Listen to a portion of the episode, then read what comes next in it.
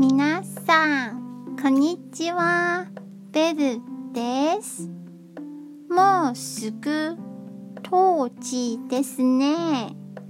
一年で一番昼の時間が短い日に台湾では汤圆を食べます。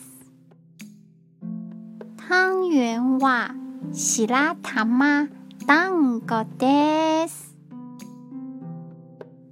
中に小豆やごまやピーナッツのあんが入っているので甘くて美味しいです。